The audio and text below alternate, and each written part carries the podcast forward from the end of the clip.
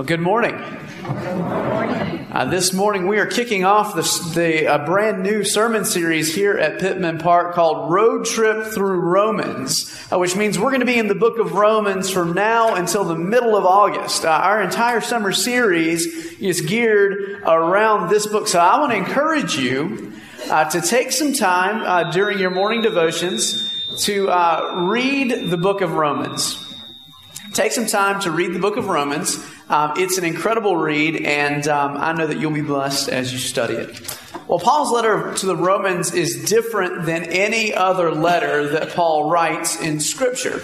Um, as you know, Paul was a church planter, and so all of the other letters that Paul writes in the Bible are letters to churches that he has founded and been a part of, except for the letter to the Romans. The letter to the Romans is to a church that he has not yet visited, a church that was planted by someone else in the city of Rome. So this is sort of Paul's introduction to the community there in Rome. And Paul, uh, in his introduction, in this letter to the Romans, sets out explaining himself and explaining his theology. So he talks in the beginning of his letter about the fallen state of creation and how the sin of idolatry has led to sin after sin after sin. So this first sin leads to a compounding of sins, and you can read a long list of those sins there in um, Romans 1 and 2 excuse me, Romans 1 and 2. Um, then he moves on to talk about the relationship between Jews and Gentiles in God's plan for the salvation of the world and the relationship of Jews and Gentiles in the church. And much of Paul's argument throughout this letter is that it's God's intention. It is God's intention to bring all into right relationship with God. That's all with a capital A. That means everyone. It's God's desire, God's will to bring all people into right relationship with God. And God's plan to do that is through Jesus Christ. That is how God will reconcile the world to himself through the life, death, and resurrection of Jesus Christ. But what Paul wants to talk about most and first in this letter is about salvation and justification through faith. I don't know if this has ever happened to you, but my guess is that it have, has. Perhaps you were driving down the road, just minding your own business, scooting along down the highway when blue lights begin to flash in your rearview mirror. Have you ever had this experience? Yes. Yes, some of you have had this experience. This is a good thing.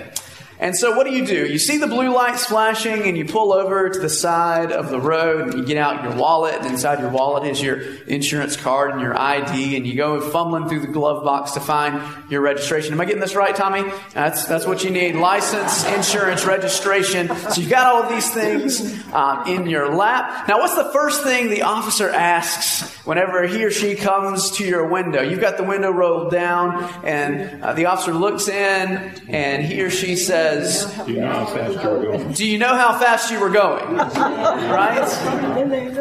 Now, the degree of honesty, uh, your, your, trustworthiness uh, can be can be told by um, by how you answer that question. Most of the time, I say, um, "Yes, officer, I'm aware of how fast uh, I was going." Uh, occasionally, I will say, "No, sir, no, ma'am," but generally, I know how fast I was going uh, when I get pulled over. Now, it, it, sometimes you don't don't, though, right? Sometimes you don't know how fast you were going. But you have to know that this is not a chance meeting, that the officer didn't just pull you over for no reason. You get pulled over for a reason. Um, eh, but sometimes we miss the hints. Sometimes we miss the, inter- the signs on the side of the road telling us what the speed limit is. Sometimes we ignore the fact that the traffic around us is moving much slower than we are, or even the pedestrians who are diving to get out of the way as you go through the intersections. And it's funny to me how, in spite of all the signs, in spite of all that, that, that we know or, or perhaps have ignored, we say things like, well, officer, I didn't see the speed limit signs, or I'm in a big hurry. I've got someplace I've got to be. But the law is the law. And whether or not you saw the signs, and whether or not you were in a big hurry, or whether or not you've got a big important meeting that you have to be at, you broke the law. and you are to be held accountable by the traffic laws that are enforced by the city or the county or the state. You've broken the law and you must pay. That's the way the law works, right? You break the law, you have to pay. Sometimes that means you pay a speeding ticket. Sometimes that means you go to jail for a little while. Sometimes that means you have to do work out in the sun on the side of the road. But whatever you do, if you break the law, you have to pay. That's the way the law works. The law is cut and dry. The law is black and white. But you and I, we have a problem don't we? We don't do cut and dry very well. We don't do black and white very well. We're much better at blurry. Much, much better at blurry. And more often than not, when a line is drawn, we try to dance as closely to that line as we can with our lives, just to see how much we can get away with. And so when the speed limit says 55, 64 is not that much faster. Some of you operate with this mindset, by the way. I know because I've ridden with you. right? 64 is not that much faster, we say, until the police officer pulls us over. We do blurry. We do blurry much better than we do black and black and white. Cut and dry. We like to think we do cut and dry well. But the truth is, we're much, much better at blurry. Laws. Laws are black and white. Laws are black and white.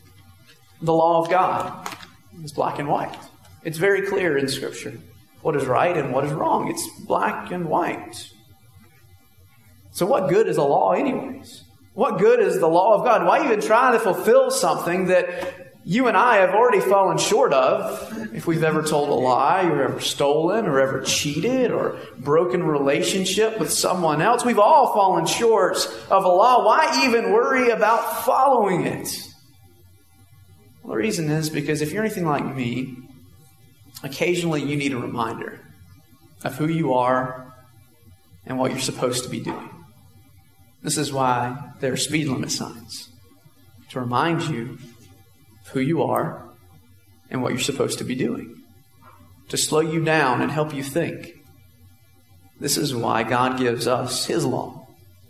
It's to remind us of who we are and what it is that we are supposed to be doing. Paul says that the law, the first five books of the Bible, the old in the Old Testament, called the Torah, that the Torah has the power to make people conscious of their sin, to make people conscious of the ways that they've broken the law. But the law has no power to make people holy. The law doesn't have the power to make people righteous. Just like speed limit signs don't have the power to make us stay under 55. They just make us aware of how fast or how slow we should be going. So when it comes to following God, if you try to live in accordance to the law, the whole of the law, you will find yourself frustrated, exhausted, and broken because the truth is you can never uphold all of the law all of the time. You can try, but eventually you will fail. And you will find yourself frustrated, exhausted, and broken. The law can do lots of things for us can instruct us, it can inform us, but it doesn't have the power to transform our lives. So if the law isn't the way for us to receive salvation, how do we get it? If our lives are headed toward death and destruction because we have all sinned and fallen short of the glory of God, as our text says this morning, if, if we're all headed toward destruction, what is it that leads us toward life? Well, God gives us a detour through Jesus Christ, who comes and says, This is the way to salvation, not by trying to work for righteousness or work to be as good as you can be or work to be as nice as you can be. No, no, no, no, no. Righteousness, holiness, comes by faith in Jesus Christ. Take a look at what Paul writes in Romans 3:21. Grab your pew Bibles in front of you or pull out your cell phones and open up your Bible apps to Romans 3:21. I'm serious about this. Go ahead and open up the word. We need to read this. You need to know this. You need to know this. The world is living under the weight of the law, believing if we just work hard enough and we just do enough and we just live as well as we can, that eventually God will do something and we'll make it. But this is what Paul says. Paul says in Romans 3:21 he says, "But now apart from the law, the righteousness of God has been made known, to which the law and the prophets testify." This righteousness is given through faith in Jesus Christ to all, to all who believe. Through faith in Jesus Christ to all who believe. If you want to know how to be holy, if you want to know how to be set apart from God, how to be righteous, not just live a good life, but live a life in and through the power of God, what you need to understand is that's only a possibility through faith in Jesus Christ. There's no amount of work that can get you there. If you haven't given your whole trust to Christ, you are on a road that's leading toward destruction. You need a detour. What you have to understand is there are only two ways a way that leads toward destruction and a way that leads toward life through Jesus Christ. You know, I love those uh, ads that show up at the bottom of, of articles online. Do, do, any of you go to foxnews.com or to cnn.com? Um, I check the news like every two hours and nothing changes on these websites every two hours, but I'm just sort of, I want to know when something's happening. So I read articles on Fox News and on cnn.com. And at the bottom of the articles, have you ever scrolled all the way to the bottom of the article? At the bottom of the article, there are these random pictures of things um, and, and, these eye catching um, slogans or titles of articles that you're invited to click on and read. These are called BuzzFeed articles. You know what BuzzFeed articles are? Well, they're BuzzFeed articles, and they say things like this one simple trick to melt away body fat. And there'll be a picture of a guy that's all ripped up in a, in a t shirt, you know, he's all cut and chiseled. Or one weird food that your grandma ate to stay healthy.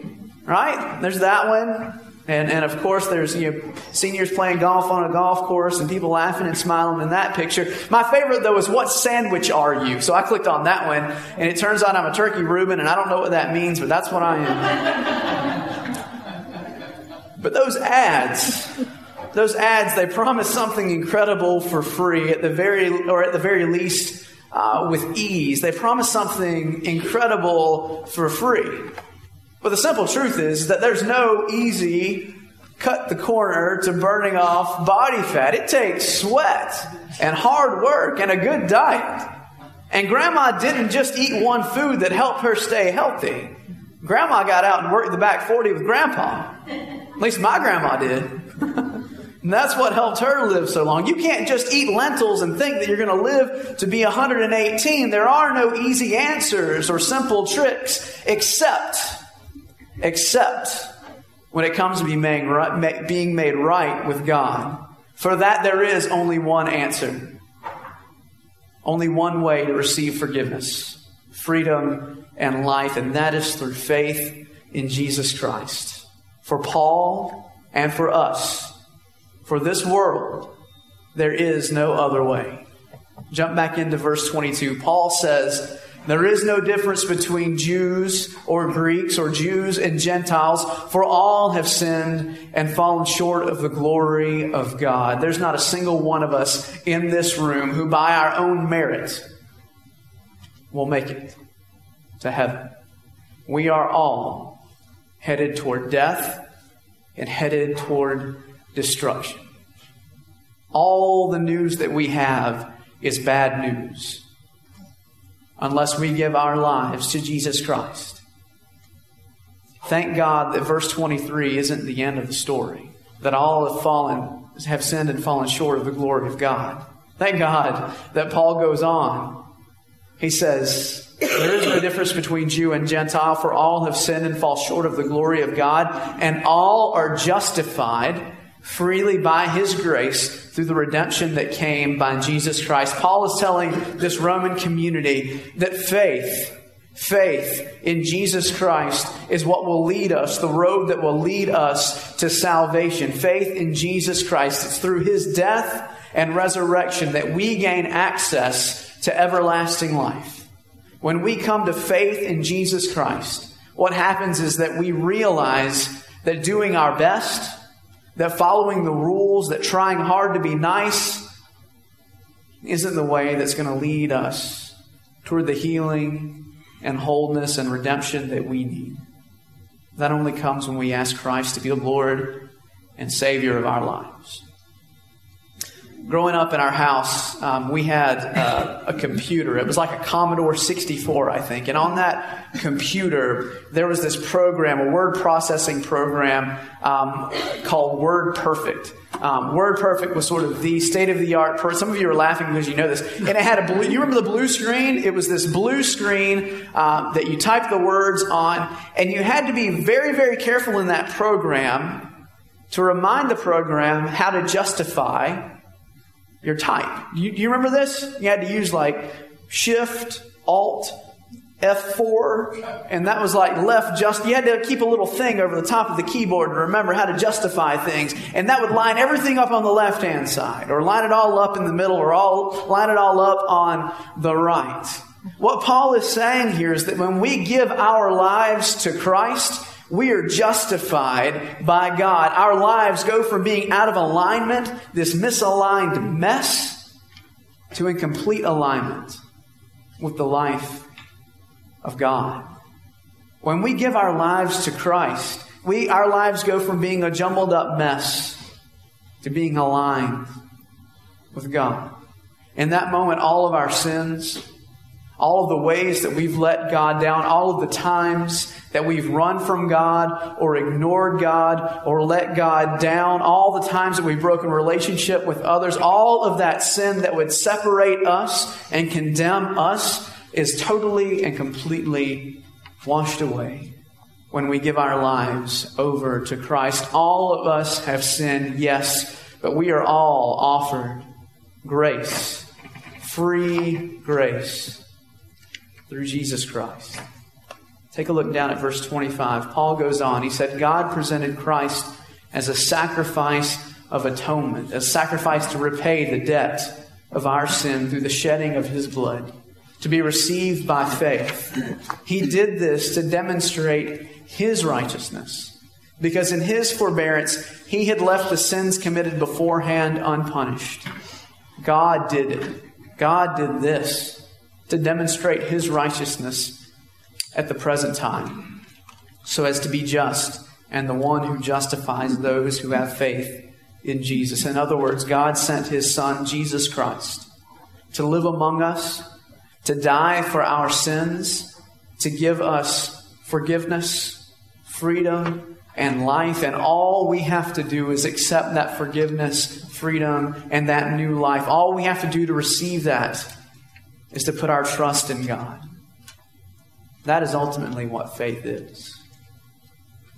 It's trust, believing in what is not seen. Faith is trust. It isn't the number of verses that you've memorized. It's not the number of committees that you're on here at Pittman Park. It's, it's not the number of times that you visited a church service. It's not the studies you've done or the seminars that you've attended. Faith, faith is trust. It's your entire life oriented toward and leaning into the hope and the promise of God. Now, God doesn't offer you this, and He doesn't offer me this because we're some sort of all stars, because we're special, because we're different, because we've got it all together, because we're exceptional in any way. God doesn't offer us these things because of that. Remember, all have fallen short of the glory of God. All have broken the law. All of us deserve death. But God offers us forgiveness and freedom and life because God is great, and because God is loving, and because God is good, because God demonstrates His righteousness, His righteousness, by saving us. We don't deserve anything but punishment for our sin. But God offers us forgiveness, freedom, and life because He is great and He is good. The psalmist would say that He trades our ashes for beauty, beauty for the ashes of our lives. simply because God, simply because God is love. And love is the center of who God is and what God is about. And He offers you love and me love. Love that covers every sin, love that blots out every transgression, love that forgives us and frees us and gives us new life. God saves us because He is great, because He is good, because He is love. May you, as God's people, accept today the grace offered to you through Jesus Christ. May you put your whole trust in Him, that you might help others find the forgiveness, freedom, and the new life that you know. Would you pray with me this morning?